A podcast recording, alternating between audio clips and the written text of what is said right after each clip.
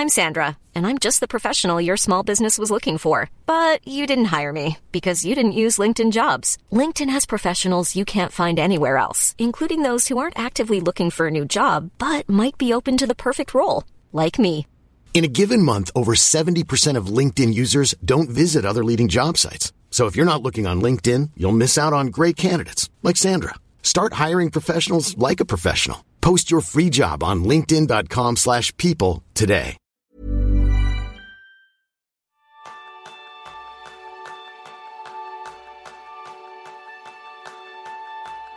El mundo se ha estremecido con la aparición del coronavirus. Y, como toda buena sacudida, nos ofrece opciones de salir fortalecidos. En el caso de la productividad personal, la oportunidad de teletrabajar. Cómo mantener un alto estándar de colaboración, creatividad y resultados en su equipo cuando no está en el mismo espacio físico. ¿Y cuáles son los beneficios del trabajo en remoto? ¿Qué hay que tener en cuenta? ¿Y cómo podemos empezar a implementarlo? Bienvenidos a una nueva píldora productiva de Kenso, el podcast en el que descubrirás cómo ser efectivo para vivir más feliz. Soy Kike Gonzalo, maestro en buscar cualquier excusa para trabajar desde casa. Y yo soy Jeroen Samas, maestro en buscar cualquier excusa para salir de casa. Empezamos. Vamos a por ello, Jerún. Una de las cosas que tenemos en las noticias, tenemos en la calle, tenemos en casi cualquier conversación es el coronavirus. Y aunque nos gustaría mantener y transmitir ese mensaje de tranquilidad, siempre hay que hacerlo con un respeto. Así que nosotros hemos intentado aportar nuestro granito de arena en algo, que hemos visto que se está convirtiendo ahora mismo en una tendencia, que es que las empresas están mandando a trabajar a los empleados desde su casa o en remoto. Así que hemos pensado que esta era una oportunidad excepcional para hablar del teletrabajo y cómo podemos ser más efectivos en nuestro día a día teletrabajando. Y de hecho, el teletrabajo es un asunto que ya, ya estaba subiendo bastante en popularidad, que cada vez más empresas se dan cuenta que no hace falta que todo el mundo esté aquí en, en la oficina, virus o no, ¿no? Y por tanto, eh, aunque escuches este episodio cuando de aquí a un año, cuando ya no hay coronavirus o, o nada de esto, el teletrabajo yo creo que siempre será un tema eh, muy interesante y, y importante para, para conocer un poco los detalles. Eh, tanto en el caso de Jerún como en mi caso, los dos hemos trabajado y teletrabajado en ambos aspectos desde los 90, con lo cual vamos a poder compartir con vosotros muchos de los beneficios que tiene el teletrabajo, que hemos aprendido, en qué hemos fracasado, porque también hay cosas en las que nos hemos equivocado, pero con todo ello hemos sacado una guía para poder ayudaros a teletrabajar, tanto si tenéis que llevar a personas que teletrabajan como si vosotros mismos sois aquellos que vais a teletrabajar. Así que, Jerún, para comenzar, ¿cuáles son los beneficios de esa tendencia que cada vez hay más y más del teletrabajo? Pues si miras un poco cómo, cómo organizamos el trabajo en empresas, ¿no? Vemos que la oficina un poco es la, evolución lógica de, la fábrica. Pero lo que pasa es que en una fábrica tenía sentido, y todavía tiene sentido, a veces de, tener todos los trabajadores en el mismo lugar a la misma hora, ¿eh? por el trabajo en cadena. Pero ahora el, trabajo que hacemos ya no es de fábrica. Ahora somos lo que llamamos trabajadores de conocimiento. Y es decir, que, aportamos un valor añadido con nuestra capacidad de pensar y decidir. Y no, no hace falta ya que, que, estamos todos en el mismo lugar, en la misma hora. Este en muchas empresas y muchas organizaciones no ha cambiado. La forma de gestionar las organizaciones no se ha adaptado tan rápido a nuestras necesidades. Sí, de hecho hay una cosa que, aunque no lo parezca, en bastantes aspectos la oficina es un riesgo. En inglés se dice que genera un single point of failure, que significa un punto único donde puede haber un fallo. Esto puede ser un problema tanto para las operaciones como para el día a día de cualquier empresa. Es decir, si por ejemplo, y en algunos casos seguro que os ha pasado, falla la conexión a Internet, el aire acondicionado, la seguridad informática, el teléfono o el transporte hacia la oficina, hay grandes problemas ya que afecta a la totalidad de los trabajadores. Por eso es importante que estemos preparados con una alternativa que nos permita poner en práctica y seguir manteniendo un trabajo de calidad incluso si no estamos en la oficina. Efectivamente, porque si todo el mundo trabaja remoto o una gran parte de empresa, cuando falla la conexión a Internet de una persona o un grupo o una ciudad incluso, pues puede ser que no hay consecuencias para la empresa, ¿no? A este podemos sumar que muchas oficinas simplemente están mal diseñadas que, las oficinas abiertas a estas, ya, ya la ciencia y, todo, todo el mundo que trabaja en oficinas abiertas ya lo sabe que, que no, no funciona bien. Han sido creados y han sido optimizados para, para limitar un poco los gastos de edificio, para sacar más rentabilidad al metro cuadrado por persona. Y este conlleva que, tenemos espacios de trabajo concurridos, llenos de ruido, ajetreo, y pagan, pagamos un precio enorme, en, en este caso, en el rendimiento de los trabajadores. Yo creo que al final las empresas salen perdiendo, ¿no? Lo que se han ahorrado en, en la construcción y en el, alquiler lo pierden en, productividad. ¿eh? Porque yo creo que a veces, digamos que que parece que la oficina abierta, las oficinas modernas están optimizadas para maximizar las interrupciones que, reciben las, propias trabajadoras. Tienes toda la razón, Jerún. A mí me tocó trabajar en dos reestructuraciones, cambios de oficina, y era muy curioso porque los especialistas que venían de la empresa que se encargaba de llevarnos a las nuevas oficinas, lo que siempre buscaban era poder meter a cuanta más gente mejor en el menor espacio posible. Y lo que le transmitíamos una y otra vez es que no queríamos eso, que queríamos un espacio de calidad donde las personas pudieran trabajar de la mejor manera posible. Así que este es un aspecto clave. Además, también otra de las cosas que tiene como beneficio el teletrabajo es que perdemos una enorme cantidad tanto de tiempo y de dinero en los desplazamientos a la oficina, con el coste de salud y medioambiental que esto supone. Ya sabéis que esta práctica hace que muchos de nosotros no lleguemos en las mejores condiciones ni al trabajo ni de vuelta a casa, porque al final el estrés que nos genera el tráfico, el tener que coger el coche o la moto, esos atascos interminables, hacen que no lleguemos en las mejores condiciones tanto ni a un lugar como a otro. Otro beneficio del trabajo es, la conciliación de la vida personal con el trabajo, que es muy complicado cuando tienes que ir a una oficina y tienes que estar unas cuantas horas allí.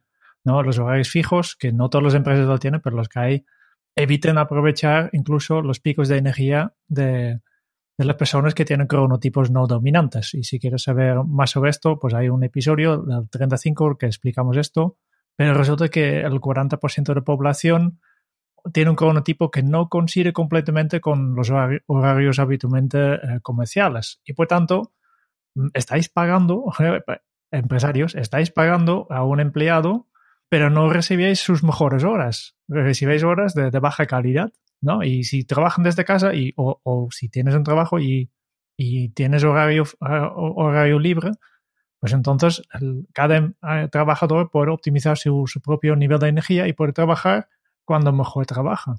De hecho, hace, yo creo que son casi ya 20 años, 20 años no, entre 15 y 20 años, una de las primeras políticas que puse en práctica en una de las empresas en las que estuve fue un horario en el cual la gente podría entrar a trabajar entre las 7 de la mañana y las 10 y media de la mañana. Y lo mismo para la hora de salida.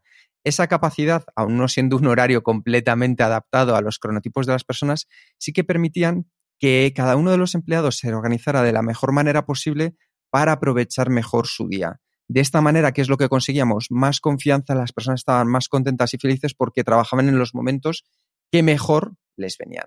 Así que, como veis, todos estos problemas los podemos solucionar con el teletrabajo. Lo importante es aquellas cosas que tenemos que tener en cuenta con el trabajo en remoto. Así que, que lo sepáis. En el caso de las organizaciones, hay dos pilares esenciales en los que sustentar el trabajo en remoto. Esto lo hemos aprendido con la práctica y estos pilares son la productividad personal y la comunicación.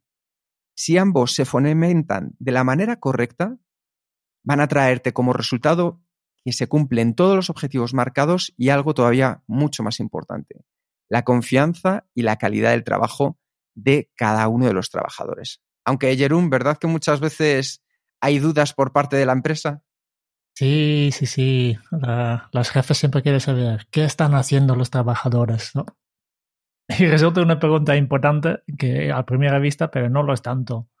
Porque aunque está, tienes tus trabajadores en la oficina y ves que están aquí, pues no sabes lo, tampoco sabes exactamente lo que están es lo que están haciendo, porque son trabajadores de conocimiento y lo que, lo que realmente quieres saber es cómo utilizan su cabeza. Y a veces puede haber una persona que, que aparentemente no está haciendo nada, pero está pensando en, en, en ideas para, para, para, este proyecto tan importante. Por tanto, lo importante no es tanto qué están haciendo, sino qué, resultados consiguen. Y este es directamente la solución, ¿no? De, en lugar de, registrar y controlar lo que están haciendo los trabajadores, simplemente marca unos objetivos ambiciosos y confía en que los propios trabajadores van a encontrar la mejor manera de alcanzarlos. Y realmente la, motivación funciona así. Con más autonomía, más motivados están. Cuando, con más control, menos motivados están los, trabajadores y, menos resultado tendrás. Los estudios han encontrado que, que las personas que trabajan en remoto son incluso más productivos y hacen todo lo posible para mantener su teletrabajo. Así que en lugar de pensar en aplicaciones que monitoricen el trabajo, que yo te aconsejo directamente, trabaja en, cómo definir mejores objetivos a estas personas que trabajan en remoto e incluso en estas situaciones como las actuales que se puede aprovechar para marcar objetivos semanales o mensuales. Para saber qué, están haciendo, no, tanto qué están haciendo, sino qué están consiguiendo. Esta es la pregunta realmente importante. Esta es la primera base. La segunda está claro que tiene que haber una logística. Trabajar en remoto requiere una inversión para que las personas tengan un lugar que les permita realizar su trabajo con la mayor efectividad posible. Para ello, es necesario que cuenten con aspectos básicos como son la conexión a Internet de calidad, un mobiliario óptimo y un equipo portátil. Esto se traduce en una inversión que se rentabiliza de manera casi inmediata. En el ejemplo que os comentaba cuando tuvimos que poner en práctica la política de teletrabajo, nosotros qué es lo que aportábamos a los trabajadores?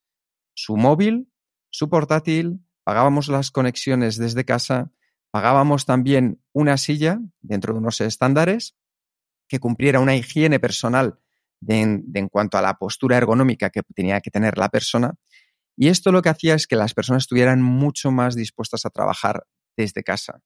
Todo esto al final, que parecen que son muchos gastos, enseguida notamos los beneficios. Y también algo importante, que al comprar las cosas en gran volumen, teníamos unos descuentos importantes. Ese es el segundo paso importante, la logística, después de marcar los objetivos de calidad. Efectivamente, y, es, lo que tú has dicho, es una inversión. Y además yo, yo estoy seguro que proporcionar a tus empleados este material para que ellos puedan trabajar en casa sale mucho más barato que, tener la misma, las mismas condiciones en, una oficina. Eh, por tanto, eh, incluso es una ahorra de, dinero. Nosotros lo que hacíamos era, para la oficina, dejábamos unos puestos, por así decirlo, genéricos que no pertenecían a nadie, pero si las personas que teletrabajaban querían venir a la oficina, podían ir allí, sentarse, conectarse a Internet y trabajar igualmente. Pero habíamos ganado también, por un lado, la calidad de los trabajadores y de su calidad de vida en el teletrabajo, y por el otro lado, espacio en la oficina. O sea, que es un ganar-ganar para ambas partes. Si siempre habéis trabajado todo en, una oficina, seguramente tenéis un servidor aquí y todos los equipos están eh, dentro de la oficina, pero un, momento que, empiezas a trabajar con gente remoto, pues tendrás que pensar en la seguridad, porque habrá equipos eh, con datos sensibles fuera de, la oficina, ¿no? Y por eso hay que mirar mucho la seguridad y la protección de datos. Es posible que, debes verificar los estándares de seguridad, encriptar los discos duros de los ordenadores. Em, si utilizáis plataformas de comunicación, pues y asegúrate que solo utilizáis plataformas web a través del protocolo SSL, es decir, conexiones encriptadas, y tener una buena política de contraseñas. Todo ello lo que hace es que al final tengamos una capacidad mayor de poder hacer un teletrabajo de calidad. Y por último, potenciar los canales de comunicación. Para que el trabajo en remoto funcione bien, es imprescindible fomentar al máximo la comunicación entre los empleados presenciales y los remotos. Ahora es sencillo porque podemos acceder a herramientas como Skype, Slack, Teams, Todas ellas nos permiten realizar videollamadas, compartir documentos e información, mantener una comunicación tanto unidireccional como bidireccional o multidireccional. La clave es elegir y centralizar la herramienta y los canales digitales de comunicación para la empresa. Ya verás como al final serás un convencido del teletrabajo. Y si os apetece leer ejemplos de empresas de éxito donde más del 75, el 70% de sus empleados teletrabajan, os recomendamos el libro Remote de los fundadores de Basecamp, Está en inglés, pero es un gran libro que explica cómo su empresa ha conseguido que la gente teletrabaje manteniendo, como decíamos, los estándares de calidad. De hecho, Jerón Verdad incluso imparten cursos para que las personas que quieran aprender a teletrabajar en su empresa lo puedan hacer. Sí, sí, sí. Tengo, tengo ganas de, asistir una vez, pero claro, el, viajar a Estados Unidos es demasiado caro. Chicago nos coge un poco lejos. sí, sí, sí. Eh, Esto de comunicación yo creo que es importante. Yo en, mi, propia experiencia he vivido que, como eh, en una empresa donde trabajo forma parte de un pequeño grupo que no estaba en la oficina principal y este notaba que no te enteras de, nada. Como casi todo el mundo estaba al mismo lugar, casi no había nada por escrito y, por ahí pasa simplemente una, tontería, por ejemplo, que, llamó a la oficina para hablar con un compañero y me contesté a alguien que no conocía. Y es una empresa pequeña, que, y resulta que habían contratado un compañero nuevo y han presentado obviamente a todo el mundo en la oficina central, pero se han olvidado de, de, las cuatro personas que, no, que habitualmente no están en esta oficina, ¿no? Y este, por eso es tan importante que, que, que potencies estos canales de comunicación por escrito o, o, digitales porque, para que todo el mundo se sienta parte del, mismo, eh, del mismo grupo, de la misma empresa, ¿no? One size fits all seems like a good idea for clothes until you try them on. Same goes for healthcare. That's why United Healthcare offers flexible, budget-friendly coverage for medical, vision, dental, and more. Learn more at uh1.com. Many of us have those stubborn pounds that seem impossible to lose, no matter how good we eat or how hard we work out. My solution is PlushCare. PlushCare is a leading telehealth provider with doctors who are there for you day and night to partner with you in your weight loss journey. They can prescribe FDA-approved weight loss medications like Wagovi and Zepbound for those who qualify. Plus, they accept most insurance plans. To get started, visit plushcare.com slash weight loss. That's plushcare.com slash weight loss. Y ahora vamos a ver todos los beneficios y qué tenemos que hacer si somos trabajadores que vamos a comenzar con el teletrabajo, porque probablemente penséis que es algo sencillo. Yo por mi propia experiencia, no sé tú, pero en mi propia experiencia a mí me costó bastante, tuve que pedir ayuda hasta que encontré un sistema óptimo para teletrabajar desde casa. Claro, no, no es tan fácil. Lo primero que necesitas es un espacio. Un espacio adecuado de trabajo. Obviamente tienes casa, pues tanto espacio hay, pero no todo es usable para trabajar. ¿No? Y, este pues puede ser una limitación, porque no todos tenemos una casa suficientemente grande con una habitación libre que podemos usar como despacho. Eh, yo tengo suéter, y, pero no, no siempre es posible. Pero también puedes simplemente montar una mesa en, en un rincón de, de, tu habitación o del salón o buscar eh, un espacio externo como una cafetería o un centro de coworking que está cerca de casa. Importante, necesitas un espacio decente. No trabajas desde el sofá o la cama por economía. No, pasa nada si lo haces durante media hora o una hora, pero todo el día al sofá, pues es receta segura para destrozar tu, espalda, tus cervicales y, tener un montón de problemas, ¿no? porque el lugar de trabajo es donde pasarás más horas al día, seguramente después de la cama, ¿no? Y por eso es tan importante cuidar tu higiene postural. No solo físico, sino también mental. Cuidado también con las distracciones en casa. Que en casa hay, hay muchas cosas para hacer, ¿no? Y, y, estas distracciones son accesibles y te rodean, ¿no?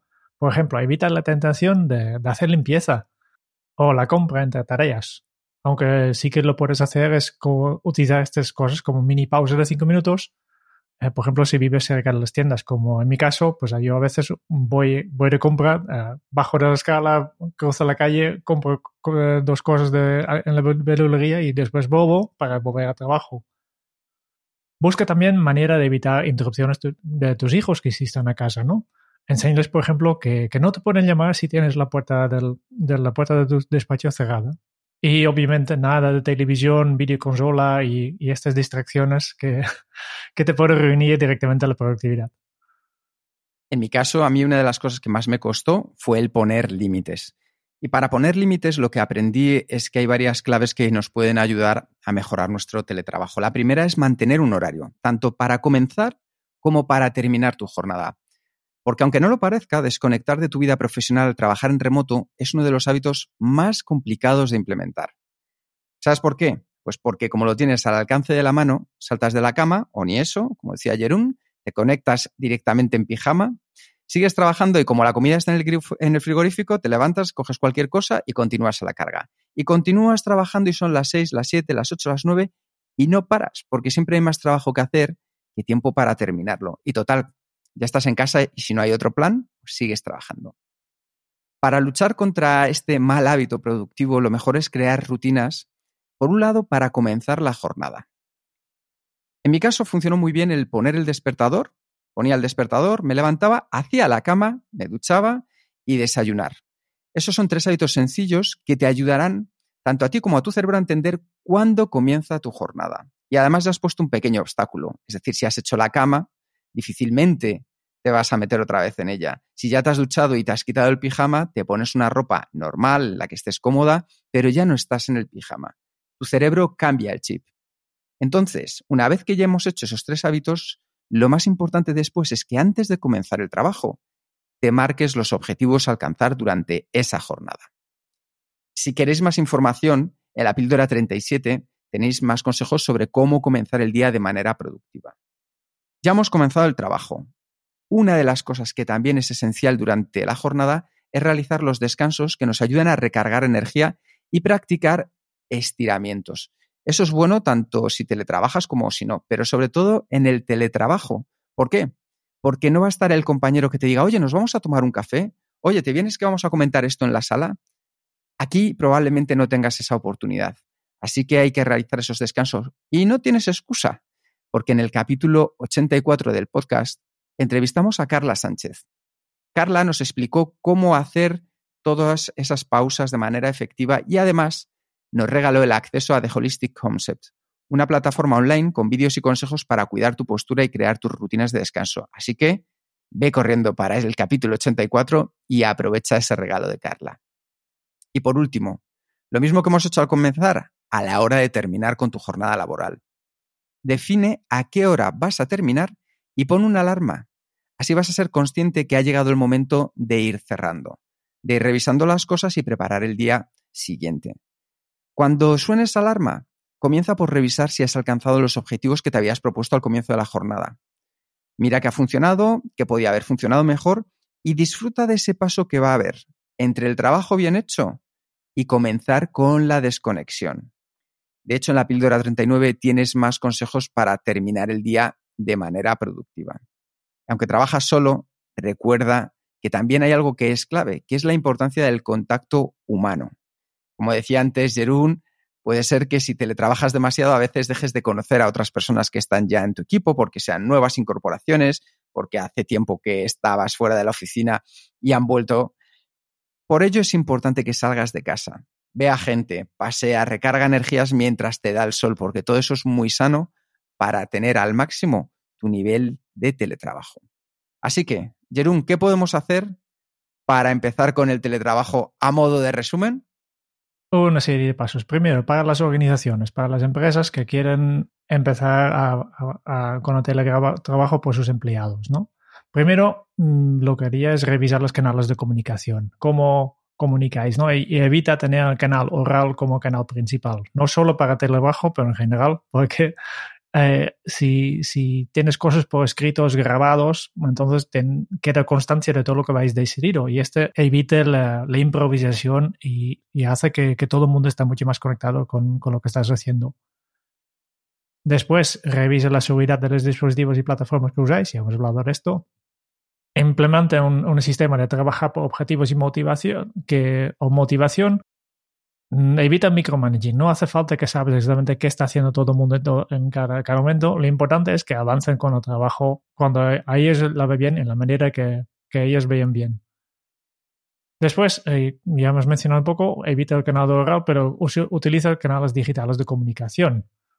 Y también comunica digitalmente con los profesionales que están todavía en la oficina. La forma de colaboración más productiva es por escrito, siempre.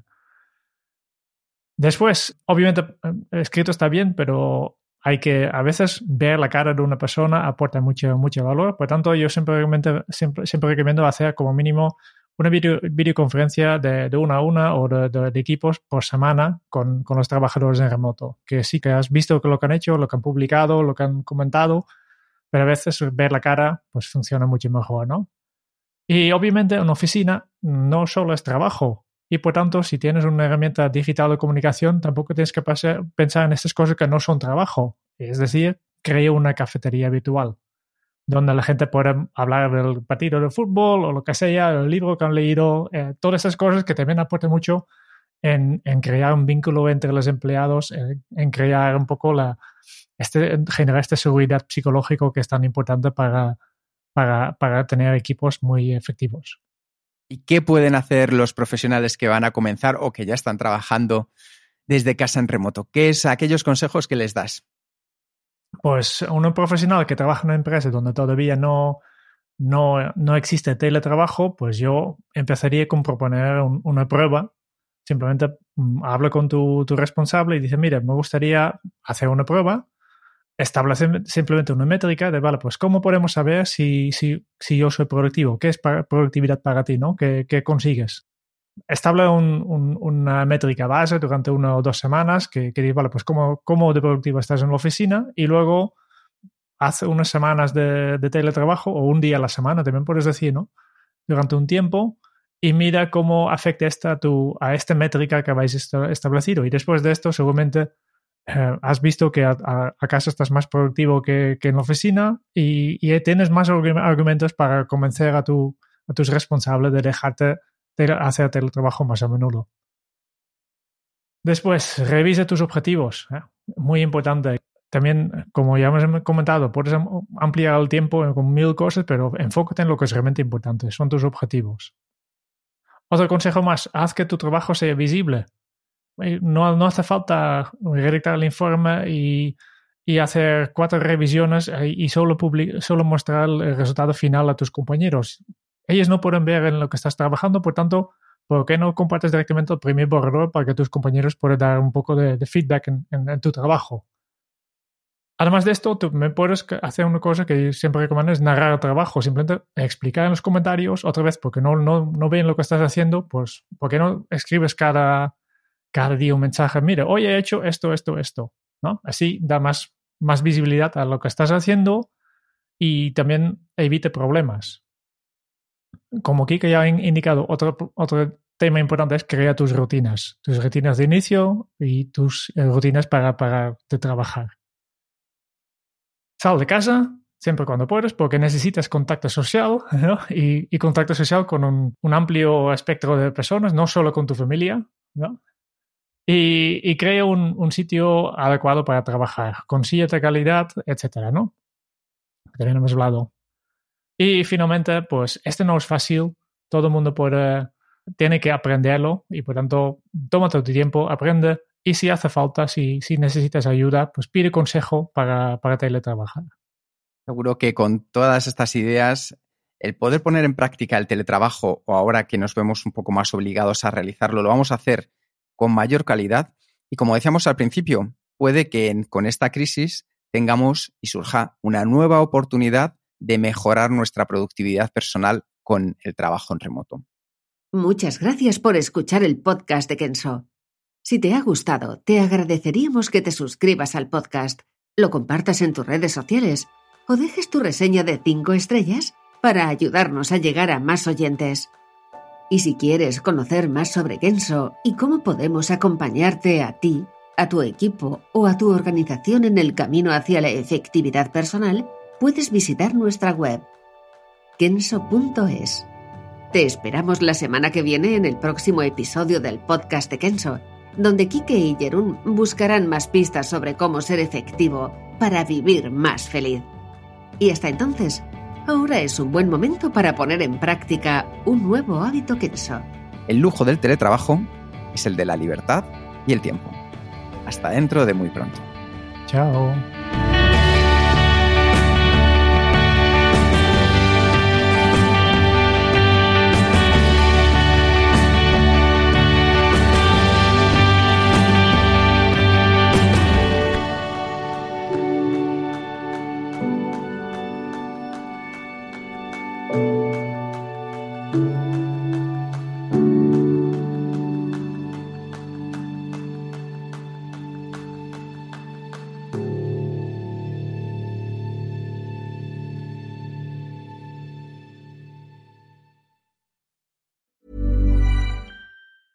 Planning for your next trip? Elevate your travel style with Quince. Quince has all the jet setting essentials you'll want for your next getaway, like European linen, premium luggage options, buttery soft Italian leather bags, and so much more and is all priced at 50 to 80% less than similar brands. Plus, Quince only works with factories that use safe and ethical manufacturing practices. Pack your bags with high-quality essentials you'll be wearing for vacations to come with Quince. Go to quince.com slash pack for free shipping and 365-day returns.